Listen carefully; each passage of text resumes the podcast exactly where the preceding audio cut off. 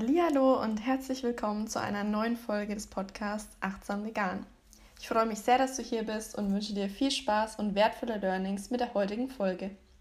Falls dir gefällt, was du hier hörst oder du Anregungen, Fragen oder Wünsche hast, hinterlasse mir gerne eine Podcast-Bewertung oder connecte dich mit mir über Instagram. Alle Links findest du in den Show Notes. Schön, dass du wieder mit dabei bist. In der heutigen Folge möchte ich dir ein bisschen grundlegendes Ernährungswissen mitgeben.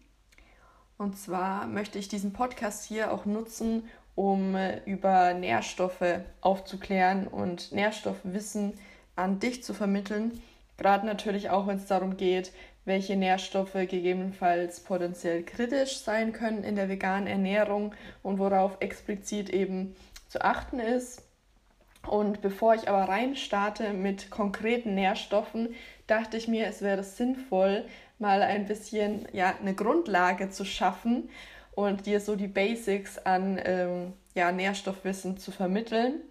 Also es gibt da eine Unterteilung. Ja, es gibt eine Vielzahl von Nährstoffen, die relevant sind für den Körper.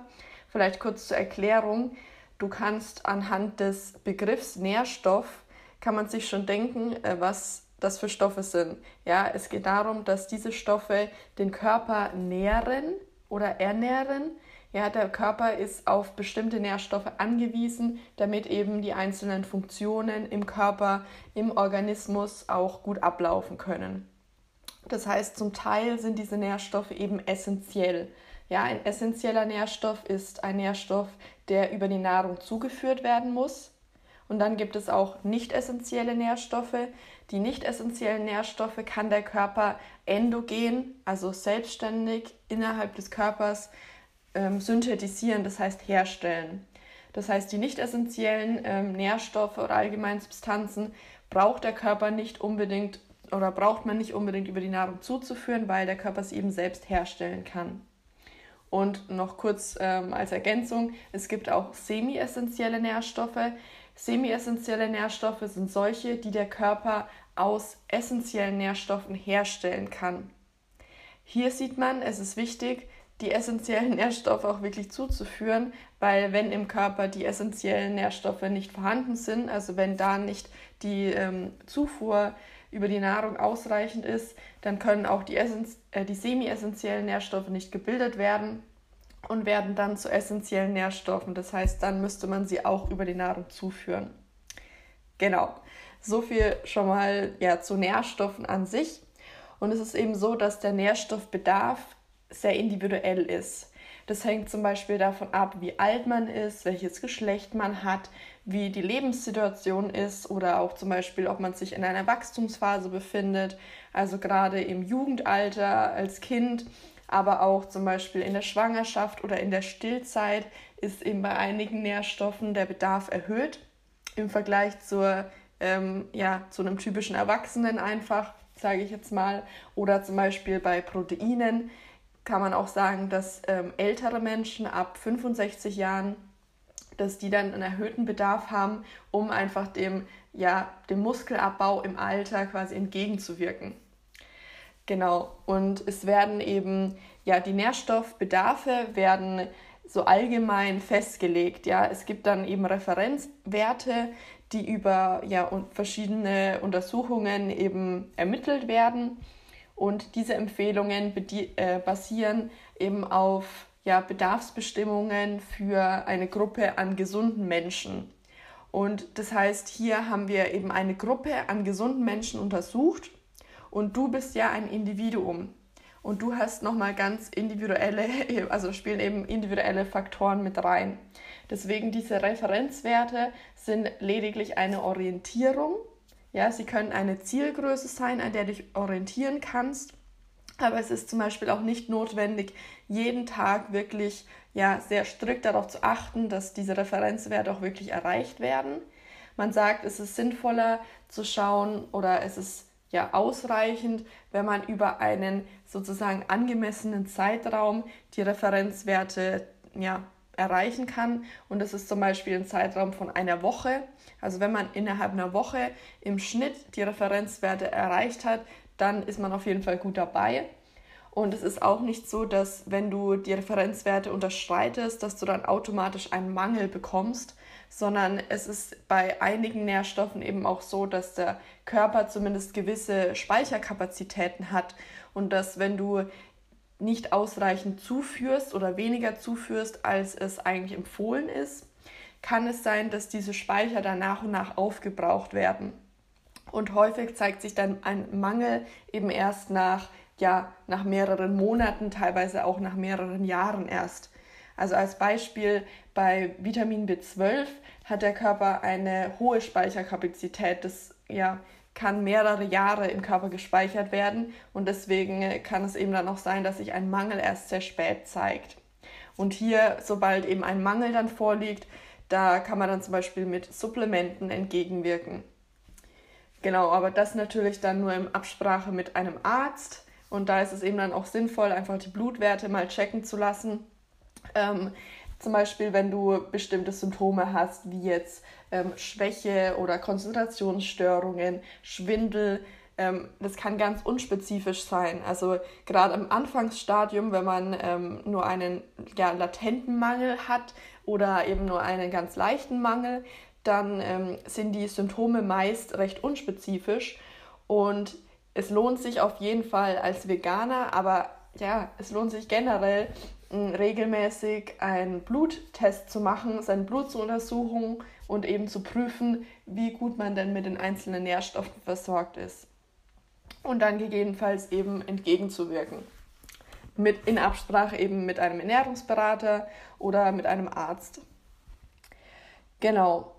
Dann ansonsten möchte ich auch noch kurz darauf eingehen, dass wenn du ein bestimmtes Lebensmittel zuführst und dann zum Beispiel vielleicht auch nachschaust, okay, wie viel ist denn von einem bestimmten Nährstoff in diesem Lebensmittel enthalten, ist eben auch wichtig zu wissen, dass der Körper nicht 100% dieses, ähm, ja, dieser Menge an Nährstoff aufnehmen kann.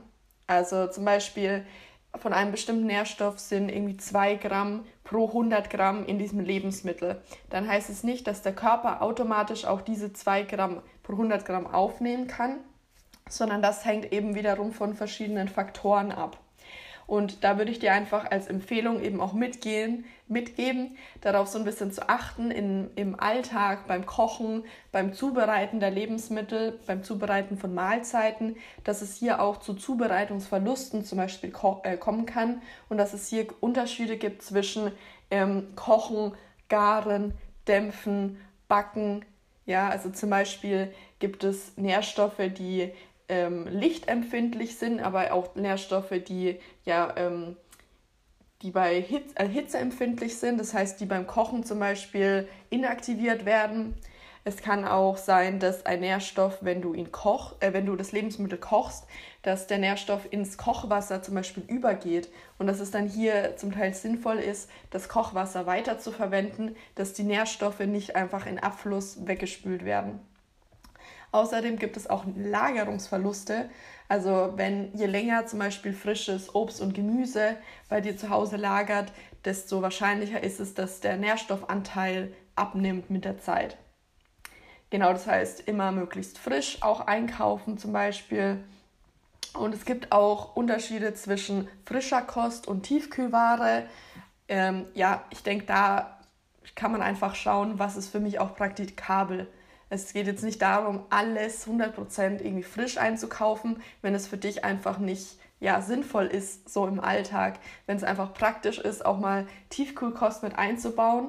Oder wenn's, wenn man sagt, es geht vielleicht jetzt nicht anders oder es ist einfach so sinnvoller für mich, es umzusetzen oder ich würde sonst vielleicht gar kein Gemüse essen, dann kaufe ich lieber Tiefkühlware, weil dann habe ich auf jeden Fall mehr davon, als wenn ich dann mich dazu entscheide, überhaupt gar kein Gemüse zu essen. So als Beispiel. Also hier, ja, wie du vielleicht merkst, es ist alles sehr individuell, der Bedarf ist individuell, aber natürlich ist auch individuell, worauf du persönlich Wert legen möchtest und was dir wichtig ist und auch natürlich, was für dich im Alltag auch machbar und realistisch ist. Also es geht Generell möchte ich noch kurz auch anführen, es geht hier keinesfalls um Perfektion und es geht auch keinesfalls darum, sich hier irgendwie reinzusteigern und ähm, ja nur noch dieses wissenschaftliche Denken im Kopf zu haben, sondern natürlich ist Essen weiterhin ein Genuss und es geht auch weiterum darum, eben zu schauen, weiterhin darum zu schauen, was taugt dir gut, ja, was magst du, was lässt sich für dich auch langfristig umsetzen, weil ich denke, das ist das, was wir anstreben wollen, dass wir eine langfristige, nachhaltige, ähm, ja, gesunde, für uns persönlich gut umsetzbare und auch genussvolle Ernährung umzusetzen. Genau. Ansonsten wollte ich noch kurz darauf eingehen, dass es, das hatte ich ja auch gerade schon angesprochen, dass es eben verschiedene Faktoren gibt, die ähm, ja, beeinflussen, wie gut du einen Nährstoff zum Beispiel aufnehmen kannst. Und bei bestimmten Nährstoffen ist zum Beispiel die Bioverfügbarkeit höher und bei anderen ist sie geringer. Ähm, kurz zur Bioverfügbarkeit. Das ist quasi der Anteil eines Nährstoffs, den du dann nach der Verdauung auch wirklich resorbieren kannst, also die der Körper dann auch wirklich aufnehmen und für verschiedene Funktionen nutzen kannst. Vor der Bioverfügbarkeit kommt auch noch die Verdaulichkeit. Das heißt, wie gut du eben einen ja, Nährstoff oder eben auch einen Nahrungsbestandteil einfach verdauen kannst. Häufig ist es nämlich so, dass Nährstoffe auch in einem, in einem Komplex im Lebensmittel vorliegen und dass dieser Komplex diese komplexe Struktur erstmal aufgebrochen werden muss, aufgespalten werden muss, um die einzelnen Nährstoffe und Nahrungsbestandteile für den Körper verfügbar zu machen. Dass er eben verfügbar ist für die einzelnen Prozesse, die dann folgen und damit er eben auch ähm, ja, zur Verfügung steht für die verschiedenen Funktionen und Stoffwechselvorgänge zum Beispiel. Und es gibt auch Faktoren, mit denen man eben diese Bioverfügbarkeit beeinflussen kann. Ich hatte es ja schon angesprochen, dass die Zubereitung zum Beispiel entscheidend ist oder einen hohen Einfluss nehmen kann.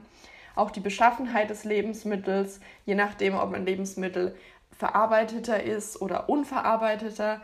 Zum Beispiel gibt es Unterschiede zwischen Mehl und dann dem gebackenen Brot oder eben äh, ja, das ist allerdings von Nährstoff zu Nährstoff abhängig. Deswegen äh, kann ich da jetzt oder möchte ich auch nicht auf jeden einzelnen Nährstoff noch eingehen. Das wäre jetzt zu komplex. Genau. Aber es gibt eben auch zum Beispiel resorptionsfördernde Stoffe. Das heißt, wenn du zum Beispiel darauf achtest, bei fettlöslichen Vitaminen, das ist zum Beispiel das Beta-Carotin, was man in Karotten oder auch in Süßkartoffeln zum Beispiel findet, wenn du darauf achtest, dass du Fette dazu gibst zu der Mahlzeit, können diese Nährstoffe eben leichter aufgenommen werden. Genau. Aber ähm, ich werde dann auch, wenn ich spezifisch einzelne Nährstoffe dir näher bringe und dir dazu Wissen vermittle, werde ich auf jeden Fall auch darauf eingehen, welche Stoffe oder welche Faktoren explizit eben für diesen Nährstoff einfach zu beachten sind und wodurch du die Nährstoffaufnahme dieses spezifischen Nährstoffs eben auch fördern kannst. Genau, ich hoffe, ich konnte dir hiermit ähm, neues Wissen vermitteln. Mich würde mal interessieren, ja, was du für dich aus mitnehmen konntest. Und ich freue mich auf jeden Fall auch schon sehr darauf, dann noch ein bisschen tiefer einzusteigen und dir die einzelnen Nährstoffe in der veganen Ernährung vorzustellen und dir genauer ja, zu erklären, worauf es wichtig ist zu achten. Vielen Dank fürs Zuhören. Ich freue mich auf eine Nachricht, einen Kommentar oder eine Podcast-Bewertung von dir. Was konntest du aus dieser Folge für dich mitnehmen? War ein Punkt dabei, der das Potenzial hat, etwas in deinem Leben zu verändern? Denn genau das ist meine Mission. Ich möchte durch meine Beratung und Begleitung nachhaltig so viele Menschen wie möglich dabei unterstützen, ihre Lebensqualität, ihr Wohlbefinden und ihr Bewusstsein für einen achtsamen, vollwertig pflanzlichen Lebensstil zu stärken. Wir hören uns bei der nächsten Folge deines Lieblingspodcasts Achtsam Vegan. We'll be right back.